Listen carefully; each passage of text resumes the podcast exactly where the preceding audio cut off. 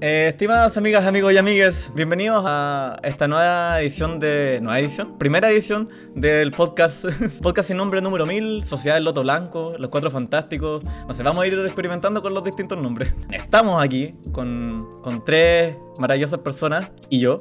Eh, me acompaña Iván, el profe Roy y, y ahora Elvira Molina.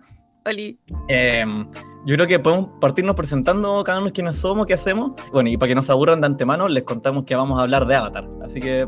La leyenda de. Ang. Sí, Ah, eso, no de la película de James, De James Cameron. Cameron, Esa no, de pitufo azules gigantescos. no. por favor. Ni la otra weá de película de Avatar. De esa no se habla. Ah, no, pues esa no, esa El buena. otro día me dijeron eso, ya. Eh, bueno, presentémonos. Sí, pues, eh, no sé quién quiere partir. Ya, Iván. Ahí sí. Ya, ya, ya, ok. Bueno, mi nombre es Iván, Iván Quesada. Soy biólogo, soy botánico y soy el encargado de todo lo que tenga que ver con plantas en este podcast sin nombre número 1000. Mm. Mm. Creo que la hice ahora.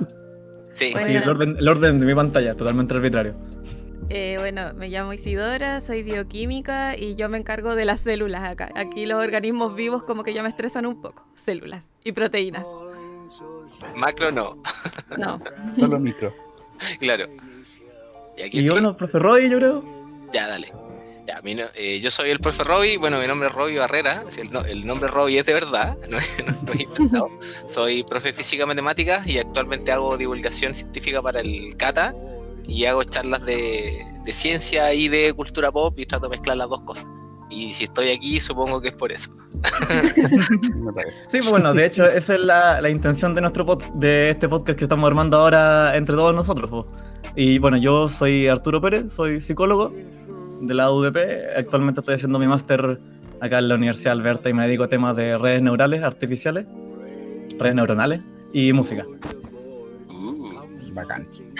Y en verdad lo que nos convoca ahora es lo que dijo el profe Roy, pues hablar de ciencia, ñoñerías, cultura pop, etcétera. Y bueno, como, ¿Qué nos Como- gusta? todo lo que nos gusta, en verdad, pues. Fuimos convocados por Isidora, eso yo creo que es importante también destacarlo. Sí, es verdad.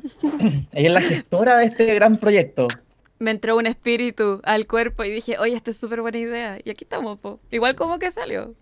Que podría valer sal. Claro. Yo creo que fue genial esa, esa iniciativa. De que, oye, ¿saben qué? Creo que creo que fue porque salió algo así como de Jurassic Park en Twitter. Park. Una cosa así, de- deberíamos verla y comentarla en vivo. No sé cómo fue que salió eso.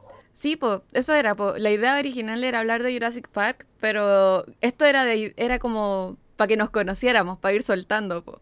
Claro, Y- es como la prueba de cámara. Claro. Y aquí estamos, po. Estamos- Este es nuestro piloto, pues. Así que por eso vamos a hablar de Avatar, pues. Yo creo que para darle el pintapié inicial, yo tenía preparado esta pequeña, pequeña introducción a Avatar, la leyenda de Ang. Es una serie de Nickelodeon, producida en Estados Unidos, animada por un equipo de animación coreano.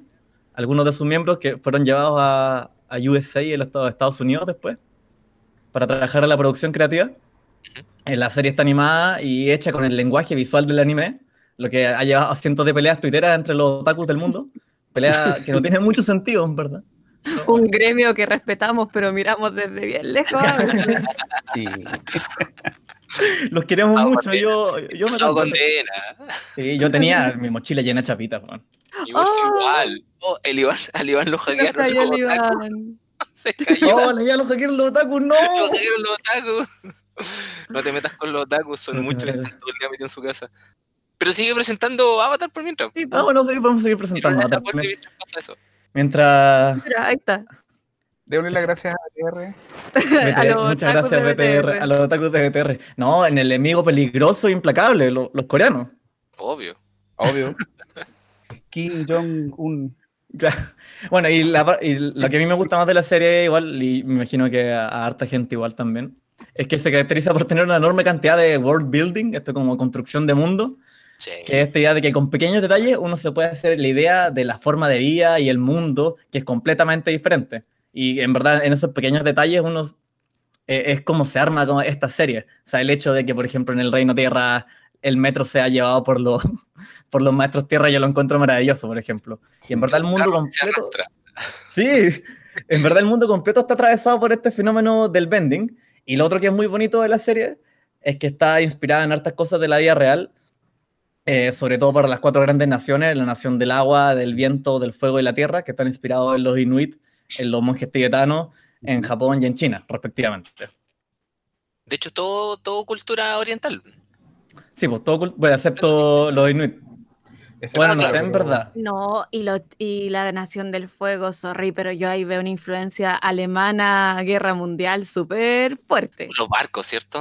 Bueno, Los barcos, sí, la una- industrialización. Aparte, fíjense que cuando van a atacar el Templo del Aire, donde están, no los monjes, sino como esta gente que hace armas, van con Ajá. tanques. Y acuérdense que Alemania invadió Polonia con tanques y los polacos respondieron con Con caballos. po. caballos, sí. Es que claro, la, Nación del Fuego siempre, siempre es presentada como los malos.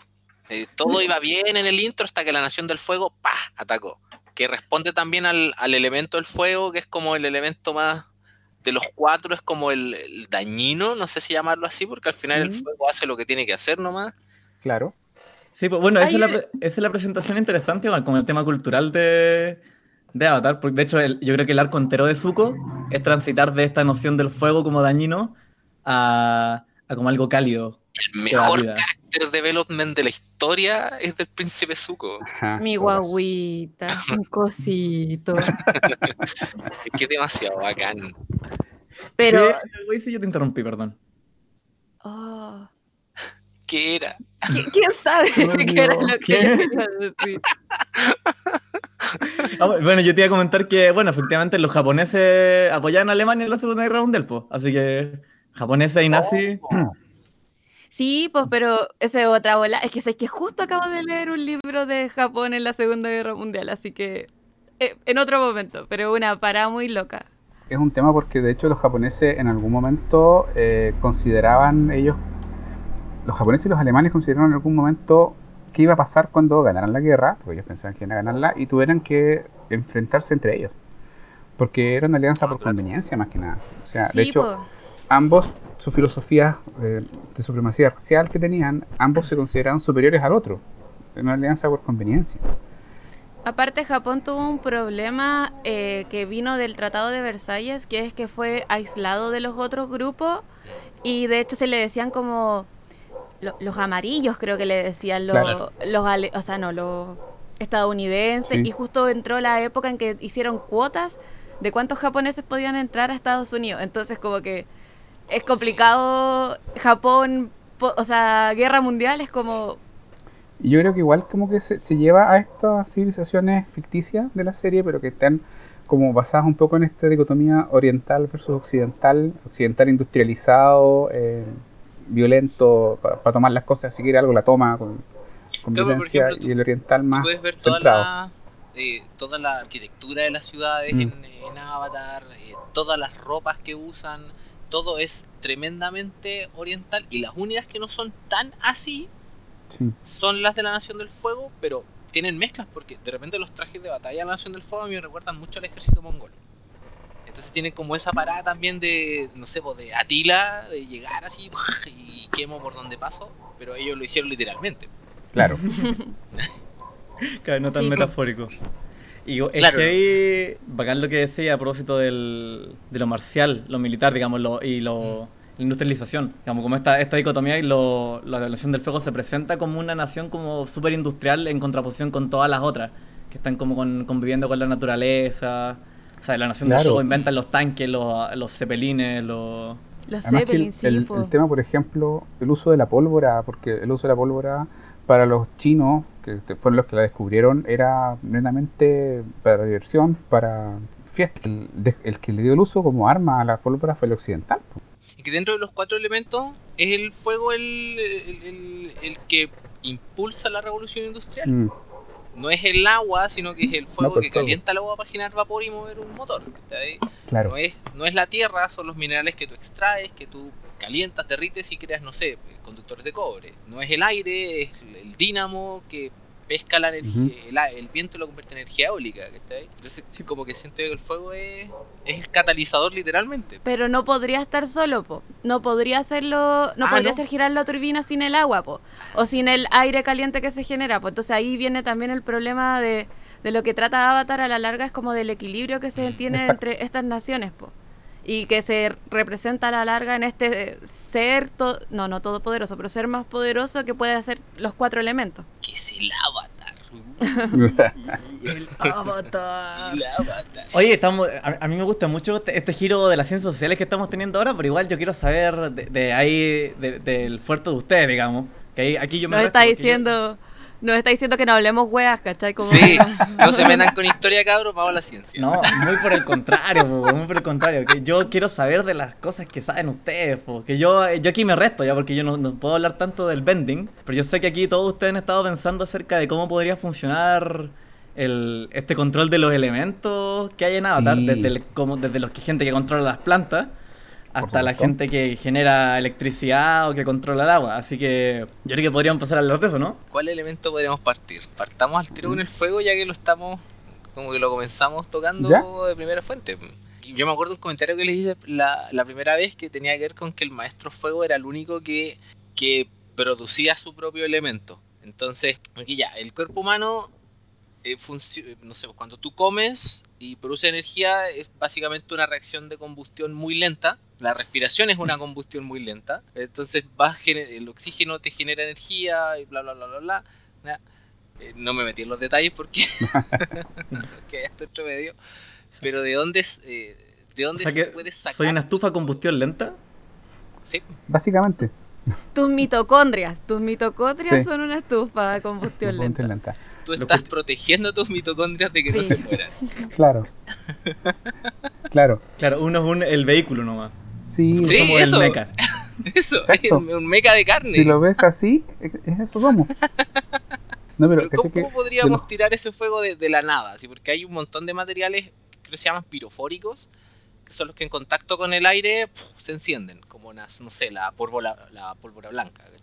Pero siempre tiene que haber, por lo menos lo que se cree la- en teoría, que tiene que haber algún catalizador. Porque de los cuatro elementos, el único que no está presente por sí solo eh, es el fuego. El corazón que claro. Entonces, si juntamos con llega al corazón, tenemos a Capitán Planeta. pues ya estamos hablando de otra serie. Que yo no vi. de la infancia. Eres más Carnet. joven. Perdón. Carnet. ya, pero por ejemplo, el, el aire está en, todo, está en todos lados, el agua también, la tierra, obviamente. Pero el fuego tienes que generarlo de alguna manera. Tienes que tener la capacidad de generarlo, tienes que generar un catalizador, una chispa, algo. Incluso cuando algo es pirofórico, por lo menos lo que se cree, porque dentro de las explicaciones que se le trata de dar. Ya, como el triángulo o el tetraedro de fuego, ¿hiciste? ¿Qué es eso? Que necesitas ya. Tú necesitas primero la energía para generar fuego, necesitas el oxígeno y necesitas el combustible. Claro. Y porque el oxígeno no es el combustible del triángulo del fuego. ¿Cachai? El combust- por ejemplo, si tú incendias un bosque, el combustible es la madera. Ajá. ¿cachai? Y el calor es, no sé, la reacción que ocurrió, alguien que, que dejó el fuego y el mismo viento no lo apagó. Claro. claro.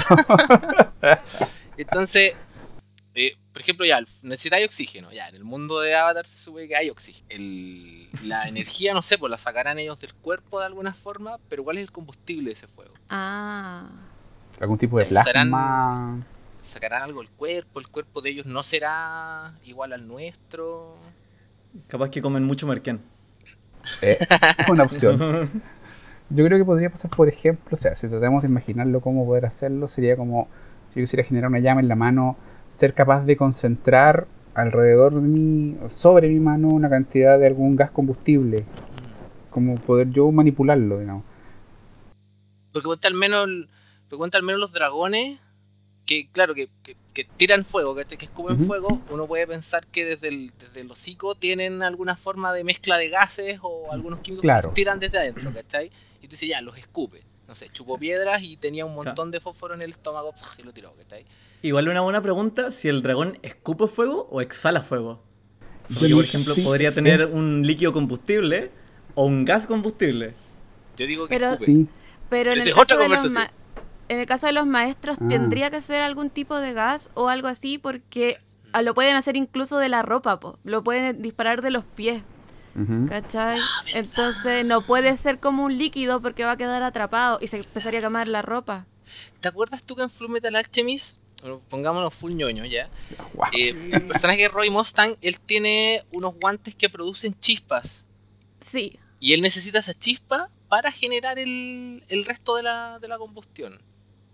De pronto los maestros fuegos generan alguna chispa con en su Claro. piel, con el roce, el suelo. Pues siempre están como a patita pelada, no sé. Eh, No, no están con ropa. Los que Mm. están a patita pelada son los maestros tierra. Porque ellos tierra. como que sienten... Tienen que tener el contacto Sí. con, Mm. con la Tierra. Pero claro, porque en, en otras, por ejemplo, me estoy acordando de, no sé, de X-Men, hay un personaje que manipula el fuego que se llama Pyro, pero él no puede generarlo, solo lo manipula. Ay, Necesita anda con el encendedor. Anda con Claro. unos lanzallamas, ah, bueno, en la película andaba con un encendedor. ¿Cachai? Pero el, el cómic andaba como con unos lanzallamas, una un lanzallamas. traje que debe ser horrible de usar, pero ya Pero siempre funciona. tenía... Pero la gracia de él es que él puede generarte un monstruo de fuego, pero si no tiene una llama cerca no lo puede hacer. Mm. Oye, bueno, en la, en la película Innombrable, eh, los maestros fuego tienen que tener el fuego cerca, po. Por eso es innombrable, po, Por eso hay- la- basura. Oye, yo tengo una pregunta aquí para los científicos del equipo. ¿En qué se diferencia, o sea, qué es el plasma? ¿Qué es el fuego? Ah, es que es Porque- diferente. Porque, diferente. porque es súper diferente hablar de agua, de aire, tierra. Esas tres cosas ya, como que hay- son un conjunto de cosas, digamos. Son... Pero el plasma, el fuego. Es que lo es que espérate, antes de que lo digáis, Robbie, ¿cachai que el otro día vi en Facebook una cuestión como de los seis eh, estados de la materia y como que ahí me sentí igual que mis papás cuando me decían como, te están mostrando esto en primero básico, yo lo vi en tercero medio y yo como, ¿seis? ¿No eran tres? Y quedé para el pico. Claro, porque tienes mal. el sólido líquido gaseoso, que ¿Mm? desde la Grecia antigua, la tierra, el aire y, el, y el fuego, o sea, la tierra, el aire y el El agua, agua. ¿cachai? Y el cuarto estado de la materia, que es el plasma, es básicamente, eh, la materia está tan caliente que ni siquiera las- los átomos están armados y tienes una sopa de partículas elementales. Pero es muy, muy, muy caliente. O sea, electrones paseando por aquí, neutrones paseando por allá. Y no existen enlaces entre esa materia. Ya. Entonces el, el fuego no es plasma per se, no es, no es tan caliente. Ajá. El fuego es una, es una liberación muy violenta de energía. Hay una Oye, manif- es- Y, y pregunta para la gente que, que se acuerda del video del perrito que se está quemando. ¿El fuego tiene sombra? eh, no, ¿Por qué no? ¿Cuál? ¿La- ¿El de la tufa? Sí, es que me acuerdo que había gente que preguntaba, ¿por qué no se ve el fuego? Y como que, como que ahí se empezó a... Lo que pasa empezó es que, mira. Eh, Básicamente, cuando tú le metes energía muy violentamente a los átomos, eh, los electrones saltan de un nivel a otro energético. Y cuando los, cuando los electrones saltan de un nivel a otro, liberan fotones. Y esos fotones producen luz. ¿Ya? Dependiendo la- del salto que haga, es el tipo de luz. Si es más roja, más verde, qué sé yo, más amarilla. De ahí la combustión, ¿cachai? Entonces, cuando tú ves una llama, estás viendo un montón de fotones ¿cachai? saltando de, de un montón de aire que se está moviendo para arriba. Por eso no tiene sombra, porque los fotones no producen sombra. Son lo contrario a la sombra. De hecho, genera su propia definición, Claro, son luz. pues, entonces- Son luz. ¿Cachai que yo cuando también estaba pensando en qué hacer aquí, eh, me fui por la parada de cuáles eran las adaptaciones nerviosas que tenía que tener un maestro fuego para no quemarse con el fuego. O sea, yo sé que Zuko se quema porque tiene la cicatriz, pero igual es, es controlable, pues, ¿cachai? A la larga porque ellos pueden sacar fuego y cuando ellos lo controlan no se queman, pues. Pero tienen que controlarlo primero. Claro, po. Mm. Entonces, como que a la la- ahí también te podés ir como en otra parada cerca de los maestros fuegos, porque tenéis que ver las adaptaciones como a nivel energético, pero esa adaptación energética se tiene que correlacionar con algo en la célula, porque la célula es la unidad fundamental de todo. ¿Tendrá algún organelo especial la célula del maestro fuego que, que le permite de pronto generar esa, pirocon- esa piroquinesis? Que eso Mm. pensaba, pues como, por, ¿de dónde viene esta combustión? ¿Existe algún tipo de célula especial que la puede manejar? O porque a pesar de que sale de las extremidades, sale solo de las extremidades. Ah, no, pero también la pueden soplar, po. Sí, ya, pero entonces la soplar. las tiran, pero las tiran como un chorro, pues, de los de los puños, de los pies, pues nunca he Ujú. visto que la tienen como de la guata. No. De la No. boca Y sí. las, y las soplan. De, ¿cachai? de la, soplan. sí. Y O sea, yo pero- tengo que asumir, a propósito del gas que hablábamos, que debe haber una otra vía que nos- de la que no estamos hablando.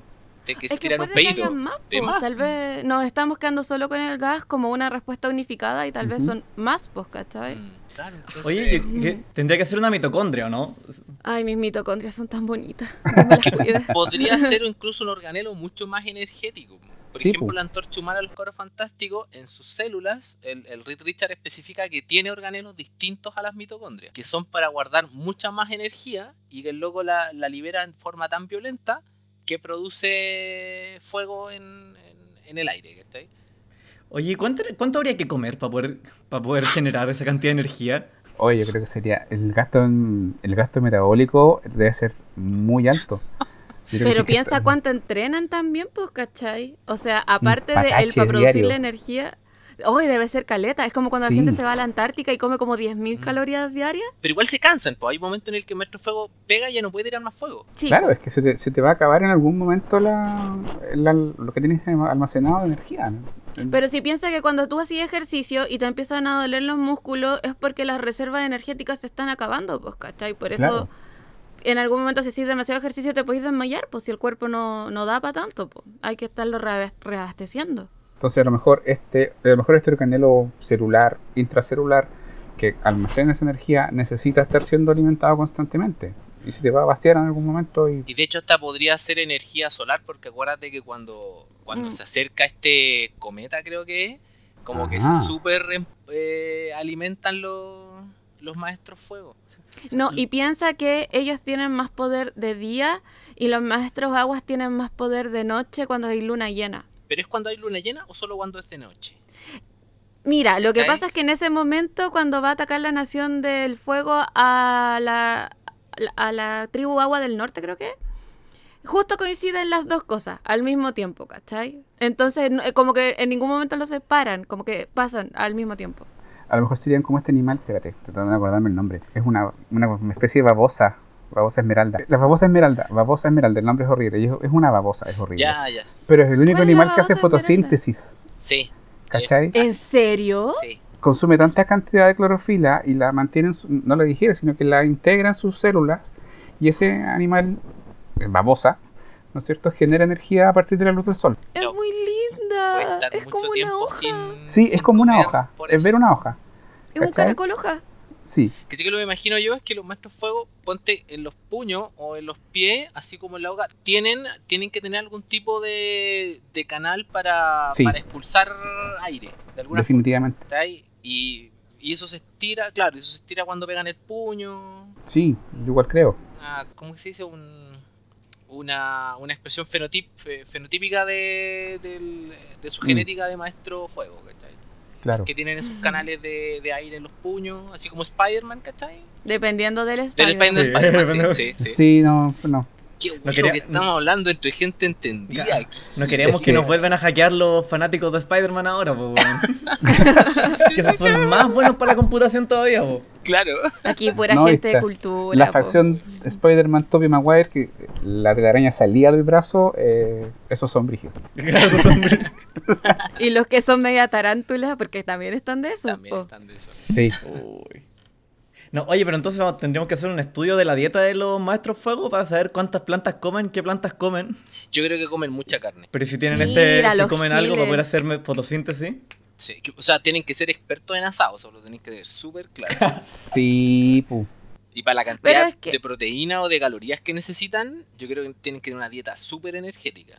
Yo creo que grasosa. Grasosa, claro. Uy, eso me vuelve a explicar cómo se extinguieron los bisontes voladores, weón.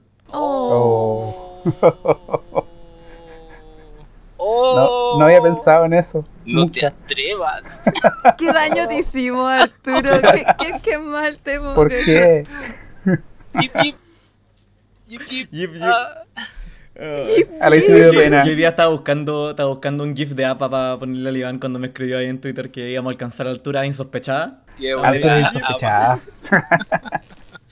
Bueno, tiene sentido pensar que efectivamente si, si son animales con, con mucha grasa corporal, eh, en, el, en, el- en la tierra, en el país del fuego, no, la nación del fuego, eh, tienen granjas grandes, generan eso, probablemente dentro de la industrialización que tienen. Claro, el- si, si, si el McDonald's tendría que existir en el mundo de Avatar, partiría la Nación del Fuego, yo creo. Sí, Ahí, ahí nacería. Real. Los, niños chicos comen así tocino. Claro, no, yo igual me lo imagino así, no me lo imagino comiendo palitos de apio, ¿cachai? Sino que esos No, esos son los maestros aire. tocino. ¿Cómo es? jugo de plátano y cebolla comían? ¿Sopa de plátano y Ay, cebolla? ¿verdad? son de plátano Ah, y cebolla. sí. Imagínate, la dieta de los maestros agua también tiene que ser súper grasosa, pero ellos para ellos, ¿cachai? Para mantener calor, ellos en, en, en la tundra, Claro. pues, ¿cachai? Hablemos de los maestros, ya que estamos. Pasémonos para el agua. Tinka, ya Sí, que lo pasémonos. mencionamos. Sí. Ahora, el tema, bueno, ahí em, tiene una. Yo creo igual como un poco lo que dice la ICE, o sea, eh, si están viviendo en un lugar tan frío, pensemos un poquito, me recuerda mucho a lo, un poco la, la dieta de los esquimales o de los osos polares, si vamos a irnos a otra especie, ya, en que lo que más consumen es grasa, o sea, ellos necesitan grasa constantemente. Eh, y la grasa es un aislante térmico, el Ya, mejor, de- natural. De pronto, dentro de sus adaptaciones corporales, su piel es más gruesa. La piel Puede de los, ser. De los, de los de la tribu del agua. Porque ellos pescan harto, pues ellos no, no tienen granjas, ¿cachai? No, pues sí, son más, más cazadores recolectores. Pero mm, una de las claves para sobrevivir el frío yo creo que va por la acumulación de, de grasa, porque no sé si no sé si harán i- algún tipo de hibernación eh, o si pasan de largo nomás. Eso No, solo, a, a solo Anglo hacía, hibernaba como por 100 años. Claro, pues, ¿cachai? Porque. Qué rico. hay Qué una... Quiero dormir por 100 años, yo también. Dor- Oye, sí, sí. Oye, Iván, yo te, a propósito de maestro agua, yo te quería preguntar por el tema de, de estos maestros planta en el fondo, la gente que controla el agua de las plantas, Maravilloso. te compadre que se arma un que se arma como un meca de plantas también, que es maravilloso. Es que maravilloso. En el final de la serie. Sí, es que, bueno, es que esos eran los que vivían en el pantano. Eran un poquito más como, más relajados, más, Más loquito ese. más hippies, así más loquitos, buena onda. pero- Pero tenían, claro, como vivían en un entorno tan lleno de plantas, ellos podían hacer, em, controlar el, agua- el movimiento de la planta a través del agua, lo cual no es tan lejano a la realidad. ¿ah? Em, la- de hecho, las plantas, eh, si uno las eh, mira con, con atención, en general las plantas se mueven. Hay plantas que se mueven más notoriamente que otras. No sé si ubican las mimosas, por ejemplo. Oh, Que son Esta que uno, toca la hojita y, y se cierra. Todos esos fenómenos que tienen un nombre que son las nasties, todos los movimientos, eh, por lo menos que son eh, no permanentes en las plantas, son mediados por agua. Son cam- puros cambios de eh, potencial osmótico o cambios de presión. Entonces, si tú, chica. por ejemplo, eres capaz de controlar eh, dónde está el agua dentro de los distintos tejidos de una, de una planta, vas a poder hacer que se mueva. O sea, no es tan alejado pero de la realidad. Había uno que subía y otro que bajaba, que era el silema y Sí. el floema. No me acuerdo cuál era cuál. Silema sube, floema baja. ¿Es el flujo de agua dentro de la planta? Sí, y por ejemplo, de hecho, todo la- la- el movimiento de agua dentro de una planta tiene que ver con cambios de presión. Entonces, tú, tú te fijas la, la- la- la diferencia de presiones que hay entre la raíz de un árbol y la hoja que está más arriba es, es notoria, no, me- no me acuerdo exactamente de cuánto, pero eh, tiene que ver con el poder que tiene, que tiene esa planta para generar vacío para subir el agua. De hecho, me acuerdo que otra vez se los comentaba al pasar que eh, una de las Espérate, espérate. Es como una bombilla, como cuando uno está tomando. exacto, Ah. exacto. Y de hecho uno de los límites que podría tener un árbol para crecer, porque uno puede decir, bueno, ¿por qué no llega más arriba? Es porque a la altura de la máxima, a la máxima altura a la que va a llegar es la máxima altura a la que va a poder levantar agua. Sobre eso ya no va a poder crecer porque sus células no van a recibir agua. Pero estás hablando de una bomba de... Entonces pensar que tú puedes hacer que una, que una planta se mueva cambiando presiones potenciales de agua dentro de los tejidos, eh, yo lo encontré bacán. Claro, pero ahí es, ahí es la misma planta la que controla el agua. Pero por ejemplo, en el caso del el, el maestro planta, es que con el agua Controla la planta. Entonces como que no es eh, si hay un cambio de si hay cambios de presión como dices tú es porque son capaces de manejar el como el, el- mismo flujo del agua es como que tienen Claro. la ecuación de, de Bernoulli que está ahí metida Claro. en, el, en el sistema Es que claro, no, bueno, todo. el tema, el tema de los maestros va, va un poquito más allá, porque por ejemplo, ellos pueden también sacarle todo el agua a una planta y usarla para otra cosa, o pueden generar nuevo tejido de planta, ¿no es cierto? Eh, metiéndole, metiéndole más agua a la planta y hacerla crecer. O sea, eh, ellos lo hacen a través del manejo del agua completamente, que ya es algo mucho más, más poderoso. ¿ya? Pero parte de la base de que em, si tú mueves el agua puedes mover la planta, así como también tienen, hay uno que no me acuerdo cómo se llama el personaje, pero que tiene la capacidad de controlar la sangre, podía controlar a otros La animales, viejita. No ¿cierto? El, de el sangre control se llamaba, eh, que también eh, básicamente se basaba en la capacidad de mover el agua de- que está dentro de la, de la sangre. Es Entonces, que eso, por al final, un organismo, un ser humano es cuánto, 60, 70% 70, pura agua. 75% de La agua. célula es no sé cuánto agua. Entonces, si básicamente tienes la hidroquinesis, será el, el nombre, pues si puedes mover el agua, entonces vas a mover todo lo que está pegado al agua. Claro, y todo lo que tiene agua en su... Oye, y una pregunta, si, si supo- supusiéramos que existieran los maestros agua, ¿podrían participar como en procesos de reforestación, como ayudando a que crecieran más rápido los árboles? Como manejando el Yo agua. creo que sería fan- No, pero sería fantástico porque, por ejemplo, si tú haces una reforestación, el principal problema que tenías es que un porcentaje altísimo de lo que tú vas a plantar se te va a morir. Porque, ¿En sí, serio? porque se te, te va a faltar agua. O sea, tenés que tener una cantidad de, em, de programación, saber en qué fecha exacta vas a plantar, porque necesitáis que la cantidad de agua sea precisa o necesitáis harto riego. Entonces, imagínate tener a alguien que te diga, déjamelos a mí, ¿cachai? Yo me encargo de que todos los días tengan la misma cantidad de agua en las raíces.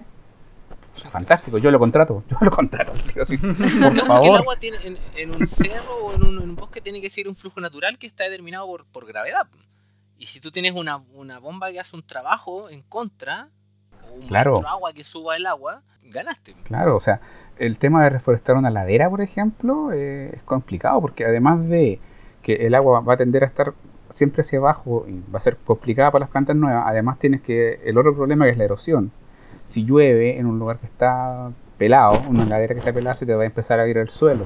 Si tú pudieras controlar eso, ¿no es cierto? Y por ejemplo, está lloviendo y en vez de que el agua se lleve la tierra, tú logras que esa agua se, se mantenga ahí, se infiltre y te llegue a las plantas, maravilloso. Sí, yo estaba pensando que quizás así se explica el cómo se recupera de rápido el mundo entre Korra y Ang. Porque, digamos, porque el mundo se recupera súper fácil, po. O sea, dentro Sí. de todo, como el daño que hace la, la dominación de la Nación del Fuego. Y sería súper fácil explicar cómo se recuperan si tenéis los maestros tierra, que te ayudan a que controlar la erosión, los maestros agua, que te ayudan a controlar, digamos, la, la retención de agua. Y La los maestros, fuego, los maestros fuego están no quemando nada. Claro, no, o sea, los tenéis sin que quemen, ¿cachai? Pero es- uno, cuando tú, por ejemplo, plantáis algo, tenéis dos problemas principales, el agua y el... no, tres problemas. Uno, uno de ellos es la luz, pero ese es otro tema. Pero en el suelo tienes dos problemas, el agua y la calidad de la tierra. Si la tierra es muy porosa, el agua se te va a ir y la planta no va a recibir agua. Si la tierra es muy arcillosa, se te va a formar un ladrillo, se te va a morir la planta igual. Entonces, si Hoy, perdón por la ignorancia, pero ¿eso es propiedad de la tierra o de cómo está compactada es la propiedad del suelo. De hecho, Ah. eh, depende mucho el tipo de suelo lo que tú puedas plantar en algunos lugares. Por eso, pues, entonces, si tú tenías un maestro tierra o un maestro agua, podéis plantar donde queráis. O sea, si tú tenías una pyme de, de, de paisajismo y te echa por un maestro tierra y un maestro agua, estáis listos. Qué Estáis notable, claro. güey. ya, pero entonces el problema que- es cómo movemos el agua. Ese sí, ese es otro punto. Es el, no sé, tú puedes acercar un globo con, con estática Ajá. al chorro de agua que está cayendo y se te va a desviar, ¿cachai? Porque el agua es una molécula polar. Es súper Claro. fácil de, de, de atraer con, con campo electromagnético, pero sigue teniendo un peso. Entonces, Sí, de hecho, sabéis que yo, viendo la serie de nuevo, ah, como que por fin tomé conciencia de los golpes que pegan Ujú. con el agua. Como que uno a veces ve y dice, ay, ah, le está tirando agua. Pero después, si pensáis la cantidad de Sí, fuerza que puede tener ese un- golpe, es como látigo. Te Eh, aplasta. tipo. Te aplasta. O sea, de hecho es la típica, por ejemplo, que cuando están estos helicópteros que tiran agua en los incendios, que por ningún motivo alguien esté debajo, porque si te cae el, el tunazo de agua, digamos, del canasto encima, te mata. El agua es súper densa. Oye, ¿por qué eso? ¿Cómo, cómo- uy, chucha, ¿cómo es? ¿Por qué eso? Porque estáis hablando, no sé, por ejemplo, piensa en una tonelada de agua, pero es una... es- Mm, no es Pero es, cla- es directa, Claro, pues, es o sea, directo, cae en en el el fondo te mismo cae lugar. un bloque de una tonelada de algo y te, y te ejerce una presión. Yo les dije que yo era de cuatros en física en el colegio. No me, no me pidan más. ¿Cuá- ¿Tan alto cuatro? Yo era de dos. No. Yo no iba a la clase, dice el Arturo. Prego- ve- 100% real, no fake. Pregúntale a mi amigo.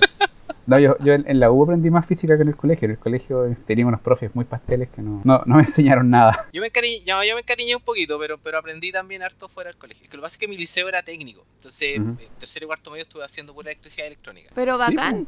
Oye, entonces, ¿y cómo, cuánta ele- de ele- electromagnetismo necesitaríamos para mover agua? Como en las cantidades en las que le mueve Katara, por ejemplo. Pero, ¿y si Katara, aparte de hacer eso, también electriza el agua? como de forma de que no necesita tanto generar un campo magnético tan grande. Que lo que pasa es que si tú tienes, ya, por ejemplo, tu electricidad le das una cor- correr una corriente por el agua, asumiendo que, que se comporta como un conductor eléctrico. Necesitarías algo que se opusiera sí o sí al peso del agua, porque el agua siempre va a estar tirándose hacia abajo por gravedad. Entonces, yo lo que me imagino es que lo que hace eh, un maestro agua es más o menos lo que hace Magneto, pero solamente eh, con la molécula de agua. Solamente pueden eh, hacer levitar moléculas de agua a su voluntad. ¿cachai? Y al dirigirlas, no sé, por ejemplo, tú pones un campo electromagnético arriba de la molécula para anular el peso de la molécula y de ahí la lleváis, ¿cachai? Entonces, si, si puede hacer eso en forma como autónoma, puede llevar todo un, un- un chorrito de agua para un lado. Pero entonces a la larga lo que tendría que hacer Katara es primero generar ese campo el- electromagnético. Sí. y protegerse a ella misma también, pues porque hay que recordar que nosotros también tenemos un montón de iones en nuestro cuerpito, pues, otro. Por eso esa hay una modificación corporal que es de ponerse imanes, no sé si la cachan. No, es como No. el biomagnetismo. Es que es que era un loquito que trabajaba armando como partes de computador y se puso imanes para sentir como para descargar, ¿no Ah, veis que si tú sí. Sí. ya, ¿cachai?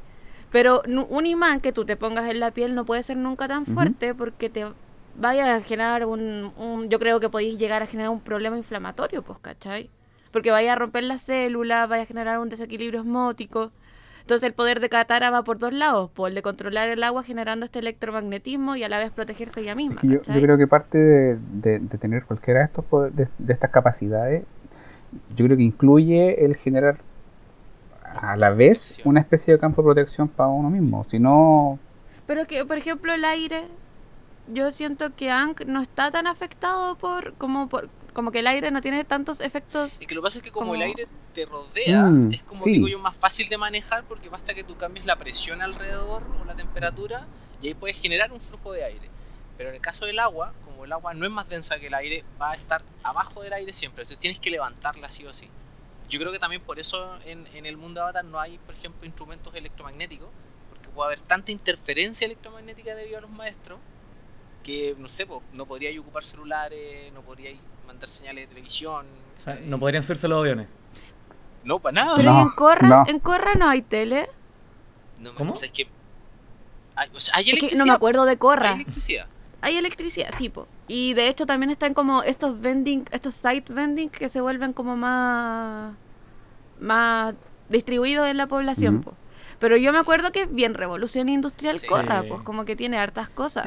Y creo que tiene radios, po. Por eso estoy Mm. acordando de Oye, y la gente preocupada del 5G, weón, y los, los imanes parece que no hacen más daño, weón. Es que depende, porque por ejemplo tú tienes, no sé, por ejemplo yo, mira, yo acá en la mano tengo uno, en el caso de que esto sea solo audio, me van a tener que creer, que es un, un imán de neodimio, ¿ya?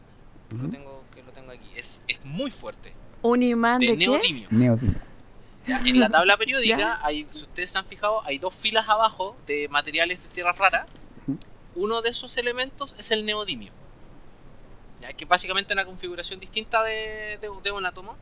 Y tiene en forma natural eh, el campo magnético más fuerte que, que existe en la naturaleza. Es muy, muy fuerte. Eh, cuesta mucho despegarlo de las cosas. De repente por accidente se te pegan las cosas y es como oh, chanfle. Entonces es como va a jugar en la clase física y, y todo eso. ¿ya? De pronto, eh, no sé, ¿tendrán alguna, alguna relación con estos materiales los, los maestros agua? Tal vez como que en sus células Algo así. tengan Yo creo que puede ir por Podría ahí. ser, po. Y los maestros tierra igual, ¿no? Porque piensa Porque en el fondo... ¿Pasamos los maestros tierra? Es que yo creo que van, yo creo que esas dos capas, eh, habilidades van como por el mismo lado. Si lo pensáis así. Eh, cierta capacidad de manipular campos magnéticos te facilitaría mucho mover, por ejemplo, los minerales del suelo, mover la tierra. O también, otra variante, generar estos movimientos de moléculas de agua. Porque al final ¿Qué no? los campos electromagnéticos te dan la ventaja de las, de las interacciones a distancia. Claro. Que es al final la clave de, de esta cuestión. Porque, por ejemplo, maestro tierra no puede cambiar los campos gravitatorios. Ujú. Porque la gravedad básicamente es como deformar el espacio-tiempo. No creo que hagan eso. O sea, tendría que ser un, No, un maestro tierra demasiado gordo. Así como con tanta masa. Claro, para que le orbiten las cosas alrededor. Claro. Claro. Entonces, Claro, la, con la interacción electromagnética es como que te, arreglas todo, de cierta forma. Pero. Pero claro, me pasa eso de la, de la interferencia, ¿cachai? Por ejemplo, si haces campos magnéticos muy fuertes para levantar algo, lo que esté alrededor eventualmente se puede ver afectado. Y eso no, no, no, no puedes dirigir un campo electromagnético. O sea, probablemente tenerlo, tener a uno de ellos de vecino eh, no vaya a poder ver nunca tele, nada así. Probablemente por eso se te cayó la señal, pues Iván, tienes un maestro agua Claro. de casa. Seguramente. Malditos maestros agua. Voy a averiguar Siempre. quién es. Claro. Ah, Y ya, pues los maestros tierra entonces, ya que, ya que el, el Arturo mencionó el, el tema de, de que también les sirve mover los metales. Yo igual me hubiera jugado por la parte del electromagnetismo, pero no sé cuáles son las hipótesis ahí que manejan ustedes. Mm, Yo me lo ¿Qué jugaría un poco por ahí. No sé ustedes. ¿Qué, qué, qué es tierra? Partamos por ahí. Es que sí, ¿cachai? No, y a mí lo que me complica un poco es que yo siento que los ataques tierra son más dirigidos que, por ejemplo, los ataques de, de los, los, los maestros agua, porque a, la larga los locos como que generan un, un, por ejemplo, el pulpo de agua, el látigo de agua y todas esas cuestiones, ¿cachai? Pero, por ejemplo, la tierra a veces son mucho hacia adelante que son capaces de levantar, ¿cachai? Entonces, en algún momento, si esto es un campo electromagnético, se tendría que empezar a de- deformar y no lo vemos, pues, ¿cachai? Como que tiene la misma, la misma proporción en el, a- hasta donde llegue el ataque, ¿cachai? Sí. Entonces siento que ahí el campo electromagnético se nos queda un poco corto. Claro, porque la tierra, ya, por ejemplo, en su gran mayoría, si tú pasas un imán por el suelo, se te llena de tierra, que es porque es hierro. Ujú. Mucho hier- traza de hierro, pero hay, hay un montón de cuestiones que no las podéis manejar con campo electromagnético. Hay Hmm. un montón de, no sé, yo creo que los maestros tierra manejan todos los minerales, la pirita, el cuarzo, eh, qué otra cosa, no sé, eh, uy, no se me viene a la mente ninguno ahora. Pero lo que tienen en común es que son inorgánicos. Podrían, por ejemplo, controlar litio. Sí.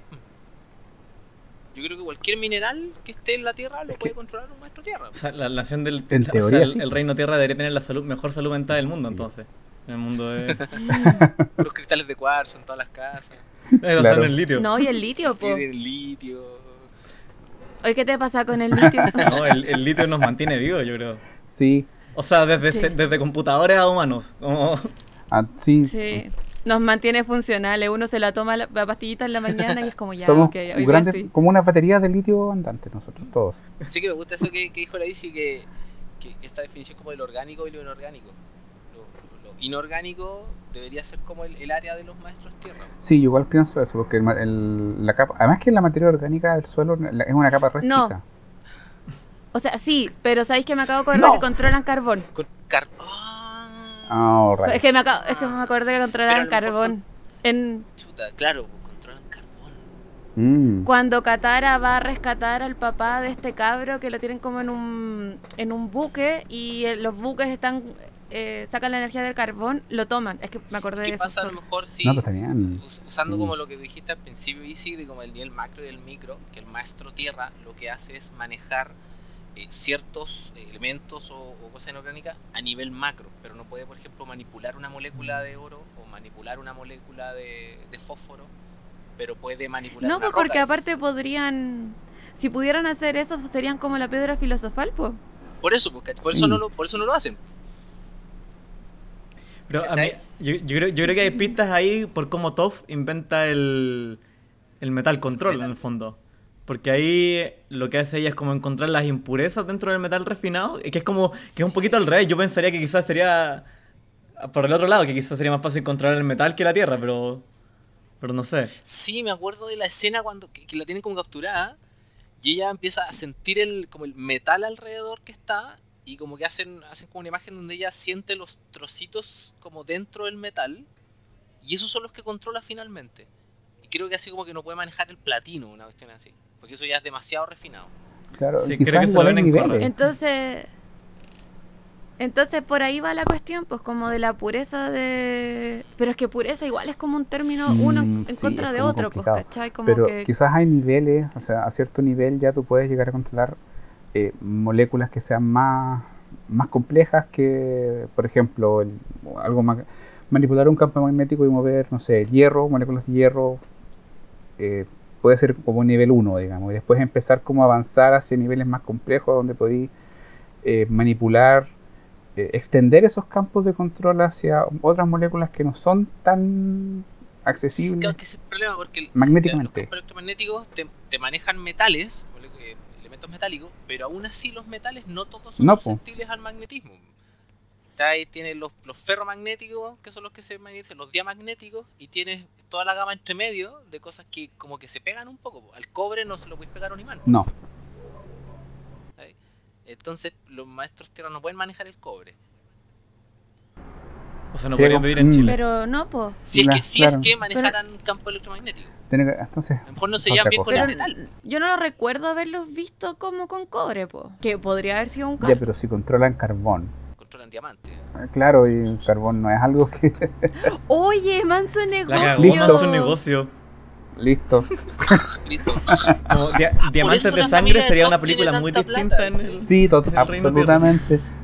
Por esa familia top tiene tanta plata, ahí está.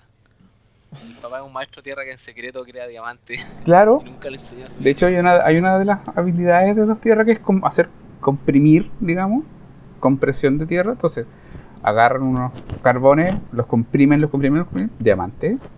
A lo mejor están regulados por alguna sociedad económica que les Claro. prohíbe producir diamantes. Porque si no se les destruye, se les va la inflación a la. A la, a la, a la- Claro. Ah, ¿Cuál es- ¿Cuál es la moneda en Avatar? Ay, sí que no tengo idea. Creo que Hay- tienen oro. Es una cosita. ¿Hay trueque? es hay- una cosita Sí, hay circular. monedas. po. Ay, No, no, sí hay monedas. Son una. En, son, son como con estas monedas que se lee el I Ching Mm, originalmente. Ya. Pero yo sé que los repollos son baratos. Porque si el caballero siempre podía comprar más repollo. Claro. Eran repollos. Pero, ¿no? que- pero quizás tenía un apoyo. Sí, era quizás repollo. tenía apoyo del Estado de la nación de la Tierra, pero uno no sabe las políticas internas. Pero podríamos hablar de Basing C, porque Basing C La representa, ciudad, yo creo sí. que. Y uno puede hablar de Lo que- sin llorarse. Por, por lo del ah, por lo de aire. Airo. No, Basing C, pucha. Igual es heavy hablar de Basing C como que da para otra cosa porque es como que ahí dicen, no, aquí no hay pandemia, pueden salir al mall. En Basing C pasan esas cosas. Oh, maravilloso, hablemos de eso, yo quiero hablar de eso. Nos quedan los maestros Sí, aire. pues, dejemos, cierto. dejemos otro capítulo de Avatar solamente para hablar de, los de Sí, los o- pormenores de la sociedad. Hoy día hablemos de los elementos. Ya, pero, Sí, pero solamente parece. para cerrar lo, lo de los tierras. Eh, pueden llegar a especializarse en metal, pero no están limitados a materiales metálicos, sino que a cualquier tipo de mineral mientras no sean moléculas, porque si no podrían mover moléculas orgánicas como la del carbono. Claro.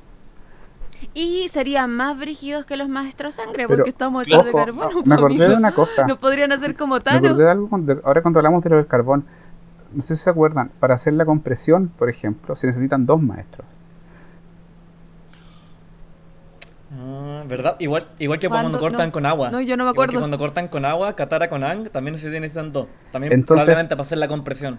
Al hacer una compresión, a lo mejor tú hay, hay algún, bueno, obviamente hay algún campo que se genera, Claro, a lo mejor la fuerza no, no les da para ese nivel de presión. o se necesitan dos fuentes opuestas, digamos, de, Claro. para generar la compresión.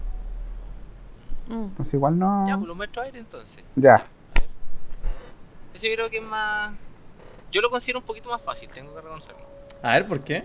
a ver, Porque creo yo que, que, por ejemplo, los movimientos de, de masas de aire están determinados por temperatura y presión. Si tú eres Sí. capaz de cambiar la temperatura y la presión en un lado, puedes hacer que la masa de aire vaya de un lugar a otro. Pero eso es, si lo haces eh, a la mala, es como violar las leyes de la termodinámica. Pero, pero hay que aterrizarlo en célula, pues, ¿cachai? ¿Cómo, cómo una célula se especializa para poder mover temperatura y presión, ¿cachai? O sea, la temperatura yo creo que es más sencillo porque a la larga puede ser reacciones de combustión Muy celular, muchas mitocondrias, muy similar al maestro fuego, pero la presión, ¿cómo, Es que cachai? lo que pasa es que, una, es, que es como el, el cuento del huevo de la gallina.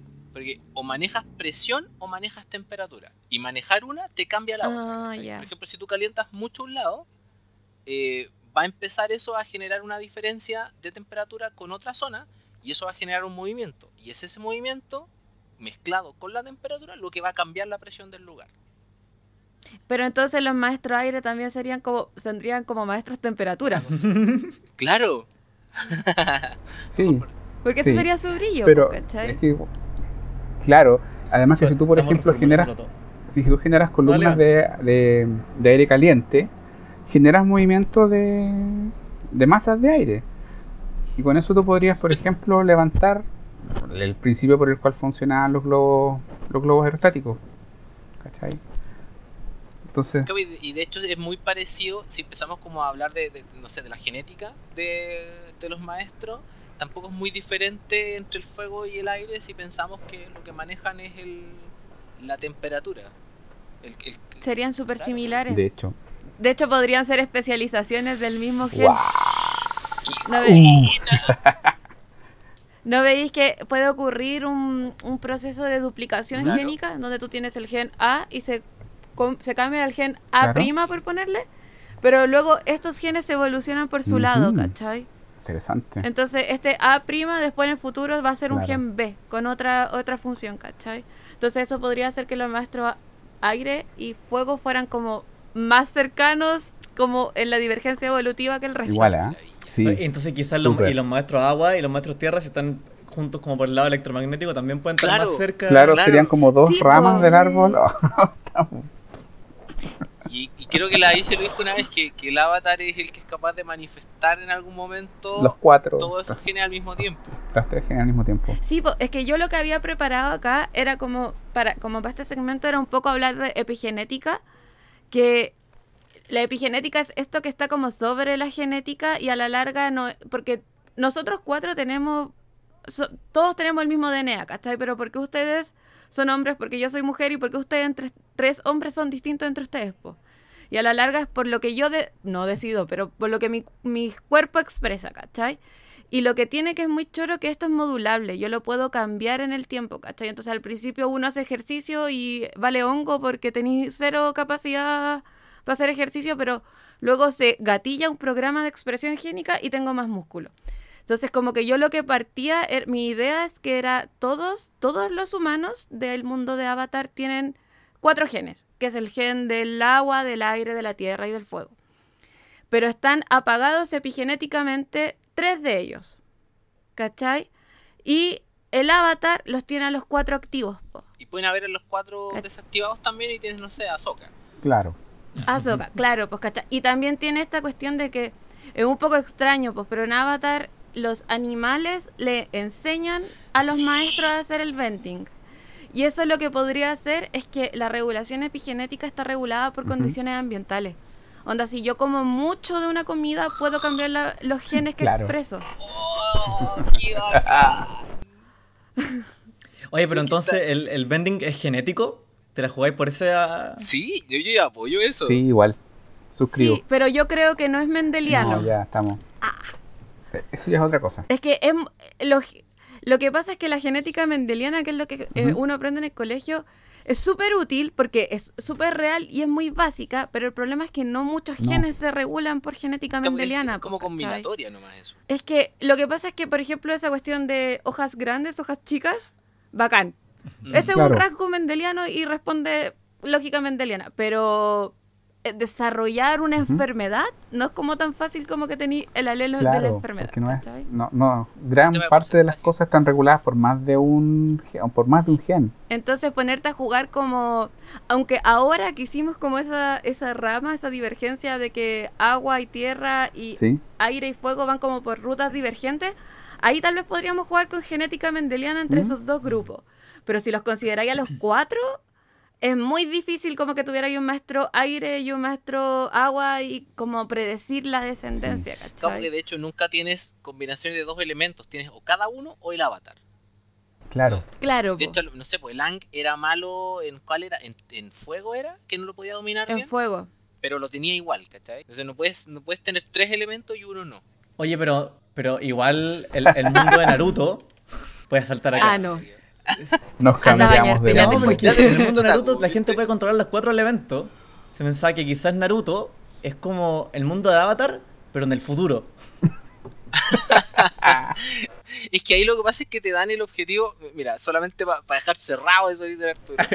Para matarlo ahí luego. utilizan el Y chakra. olvidarlo. Y el chakra lo utilizan para distintos fines. De ahí, acá en, en el mundo de Avatar no es que exista una especie de quinta esencia que la utilicen para manejar los cuatro elementos, sino son, nosotros tratamos de, de determinar que, que dependiendo de la adaptación que haya tenido tu cuerpo, es el elemento que puedes manipular Claro. si es que puedes manipular un elemento. Claro, sí. Oye, ¿sabéis qué? Sorry, esto es como lo último y es súper alejado, pero el otro día encontré un, un Nature, un trabajo en Nature, que hablaba acerca de cambios epigenéticos asociados a la práctica de la meditación. Mira. Y salía la foto de Ang. Claro. claro. Oye, pero ahora démosle el, pa- el pase a Arturo porque ¿No? ya nos metimos un poco como... Pero es que yo quiero saber qué nos vaya a contar tú, pues ¿Sí? si ya hablamos de No, todo. pero podemos, podemos hablar de- del otro capítulo más, más de ciencia social. Yo quiero seguir escuchando tu idea mendeliana. Me, me fui a la chucha. Sí, porque Otra. claro, en, en- en el otro capítulo, ya, ya casémonos con la idea. Sí, Sí, porque- es que ya estamos llegando a la hora además. aparte. Sí. Esto ya es un Claro, podcast, porque, chiquillo. porque yo de ya... verdad quiero, quiero darle una vuelta, por ejemplo, a esta idea de, de la producción de diamante, Sí. de, de, no sé, pues de la forja, de, de no sé. ¿Pero ¿Estamos, ¿Estamos hablando de Avatar o, o de cómo vamos a financiar esta hora? Yo voy por la pyme de Bueno, paisajismo. Que ahí, no sé, pues de la reforestación. La pyme de reforestación. No, ¿sabéis qué? Hablemos de cómo podríamos recuperar a los maestros aire. Porque si todos pueden tener el gen del O sea, aire, podríais recuperar la cultura mediante una re- remodelación epigenética. Así Oye, como sí, que tomar un par de gallos y hacerle y forzarle los genes hasta Claro. que- cruzarlo hasta que salgan maestros aire. Sí, pues y luego hacía una película distópica de cómo el mundo se destruyó porque un hueón Claro, hizo claro. eso. po. Menos mal que menos mal que Hollywood no está en la Nación del Fuego, porque si no harían películas de cómo la Nación del Fuego salvó al Salvó al mundo. mundo. Sí, po, Sí. Sí, Oye, ¿cómo, ¿cuáles son los peligros de que, por ejemplo, imagínate que Ang, o sea, que todos los hijos de Ang se empezaron a cruzar entre sí y toda la descendencia de Ang? Como para el cruce... Sí, para poder... Pero como que hay endogamia, Sí. Sí, con este chancho. colita de chancho. Colita de pues, chancho. Gar- García Márquez. García Márquez ¿Cómo recuperáis los maestros aire en verdad? po? Pero habían otros que eran aire, po, ¿no? Un cabro joven, que era como pololo de la hija de Tenzin. Un cabro joven, un lolo. Un lolo. Sí, porque mientras estaba Ang, solamente quedaba un maestro aire que era este viejo que le ayuda como a Sí. desbloquear la, como sus puertas del chakra. Pero después. No, yo ahí no me acuerdo. Pero, ¿por qué mataban a todos los aires, los del fuego? Por- Es que sabéis que eso es súper curioso porque a la nación del agua y a la nación de la tierra, re- ellos tienen lo, o sea, como que capturan los maestros. Y yo tiendo a, a pensar que los capturan por una cuestión de tener Mm. mano de obra, pues, ¿cachai? A la larga para seguir con este proceso de industrialización. Pero es súper curioso que no hayan decidido hacer lo mismo con los maestros aire, tendrá que ver como un poco con la Puede cultura No, de lo los dicen explícitamente aire. que el, el ciclo del avatar es un ciclo estable. Entonces, después de que el, ma- el maestro fuego, que era de la Nación del Ah, Fuego, sí. muere, se sabían a que el, el siguiente era aire. Entonces era como, Ah, para librarnos de este buen, los matamos a todos, ¿no? Claro. La gran, Ah, la gran Herodes. Herodes, estaba pensando lo Y mismo. no le funcionó, digamos. Mm. Pa- pa- O sea, es una razón más que nada como histórica. Claro. No, no Claro. tiene que ver con, con alguna otra cosa. Geopolítica. o sea, digamos, la, la- la razón in, como in-world del mundo Sí, eh, era esa. de Me razón. gustó, sé que me gustó mucho, yo nunca lo había pensado así, tengo que reconocer eso, de separarlo en, en dos ramas similares, que son el Es agua y la que- tierra y el fuego. Y el se dio, se dio de la nada, pero salió. Se, se ve Yo como nunca lo he sale. escuchado tampoco, ¿ah? Y yo veo mucho internet. claro. Chúpet, César, todos esos griegos que estaban buscando el elemento No, de la vida. Ahí quedó el Lo éter. Tenemos aquí la primero en podcast sin nombre número 1000. Y que lo que pasa es que Eh, ahí quedó el arjé, el Nada. era lo que quería Chao. decir, porque este que, por ejemplo, tú tienes Ang, que tiene los cuatro elementos, pero si tú a Ang lo mezclas con la quinta esencia, formas al Capitán Planeta. Ya, pero eso es Y otro ahí le nivel. crece el pelo y le crece verde. Le crece Eso es verde. otro nivel, ya un. Que, que el Capitán Planeta maneja todos los elementos de la naturaleza. El gallo, yo me acuerdo solamente con ñoñara, que el gallo llegaba al centro de la Tierra Sí, y no le pasaba nada. nada. La luz solar lo revivía, él manejaba el agua, el aire. En un capítulo el gallo toma un montón de arena y construye un tubo de ensayo gigante y recoge toda la basura a un lugar y la tira al espacio. Esa serie era muy de mierda. Era muy... No, y le tiráis barro en el pecho y sonó. Listo. Sí, Cagó pues. el Capitán Planeta. Cagó. No le llega la luz solar. Estaba pensando en, los en los side bending, en el, en el trueno, la lava. El metal ya lo discutimos. ¿Cuál me queda? Creo que son esos dos, El ¿no? trueno te refieres al, del, al de la electricidad, ¿no? Claro, al de Azula y el de Airo, que después en, en Corra es como más común, po. Que de hecho trabajan como en, en Porque yo creo que la lava po, es fácil como- porque al final es piedra derretida. Claro. Claro, pero y el trueno, porque el trueno yo lo tendría a pensar como de electromagnetismo y ya hicimos esa, esa diferencia, po.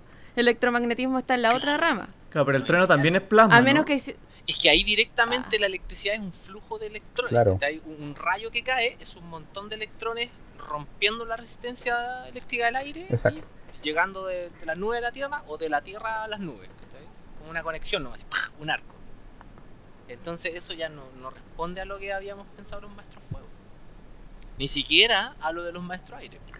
Wow. Sí, bueno, y a propósito de lo, que me preguntaba la Isi y lo que, lo que tenía pensado yo, yo antes, que esto lo podemos tocar más adelante, que me gusta el tema de la interdisciplinaridad. Y el tema de la electricidad era bonito en Avatar, porque en el fondo Airo lo tomaba de los maestros agua, que era como el tema del flujo. Y eso lo encontraba bien lindo, en verdad, el, el asunto eso de tomar de filosofía de distintos bendings, porque en el fondo el, el fuego control se trataba como de la intensidad, el calor, el aire control se trataba como de, la, de ser lúdico, de ser plástico, el agua control de que como de la comunidad, ¿cierto? De poder unir, y el tierra control es como esto de ser como porfiado, ser como sólido. Como que hay... mi tof es tan Mira, Sí, yo es lo mal. siguiente para la, para la electricidad. Yo creo que con esto como rest my case. Que, que, por ejemplo, así como estamos hablando de, esta, de estas separaciones genéticas, ¿qué pasa si los maestros fuego, que son capaces, porque no todos pueden, que son capaces de generar el- la electricidad control, tienen algo manifestado de lo que pueden hacer los campos electromagnéticos, los tierra o los agua, pero en ellos se manifiesta diferente porque tienen una especie de, de- término medio en su genética entre el fuego y algo de tierra o de agua. Espérate, que te- estamos, estamos teniendo dos charlas a- al mismo tiempo, porque estaba el Arturo No, diciendo algo y luego volvimos a los Eh. maestros. Me perdí. To- y, yo, y yo estoy intentando Yo hacer estoy un árbol mismo. filogenético. entonces- sí. Bueno, ¿cachai? Arturo, sigamos hablando mientras... Es que a lo mejor. Oye, no, yo vino que, yo vino que podríamos ir, ir como cerrando Sí, el capítulo ya, sí. porque estamos Sí, llegando como sí. al- Oh. a la hora, volando. pero Claro. yo creo que esto da podcast, podcast sin nombre número 1000, da para mí el capítulo. Así que...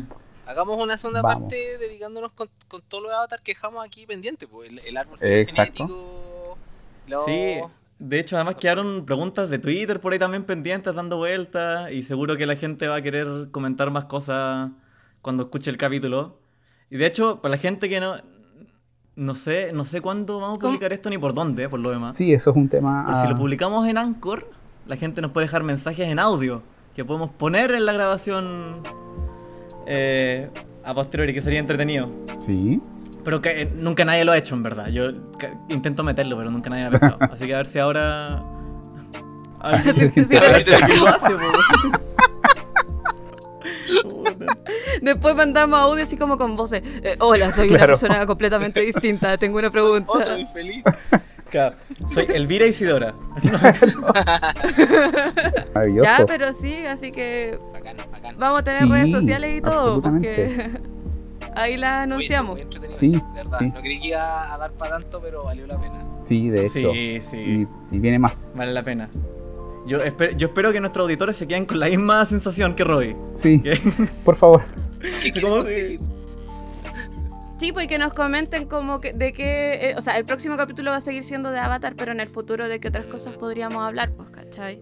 De qué otras cosas quieren aprender también, pues si a la larga, como que aquí chamullamos la vida. Chamullar un rato y ver cómo salía y está saliendo bien. Sí, y, Sí, y poder que- conversar con gente. Yo me, me gusta sentir que tengo amigos a veces. Una sensación bien especial. Sí, Claro. sí, da gusto. Claro. Y es, es bonito esta parte de, de- de, eh, conversar en un podcast y no solo sentir que estoy en una conversación de la que no soy parte, ¿no? Oh, No, porque no les pasa a ustedes, yo a veces escucho podcast y es como, ¡ay, como estos son mis amigos! Claro, yo no, Sí, me caen súper bien. me pasa. Con algunos podcasts me pasa y con otros me pasa que voy a estar sentado mirando y sé que no podría participar. Ah, Oye, ya, pero muchas gracias entonces a toda la gente que nos ha escuchado el día de hoy. Sabemos que hay 100.000 podcasts, así que si nos prestaron oreja, puta, demasiadas gracias. Y nos vemos en una siguiente entrega, po. Hasta pronto, muchachos. Chao. gracias. Oye, salió la raja.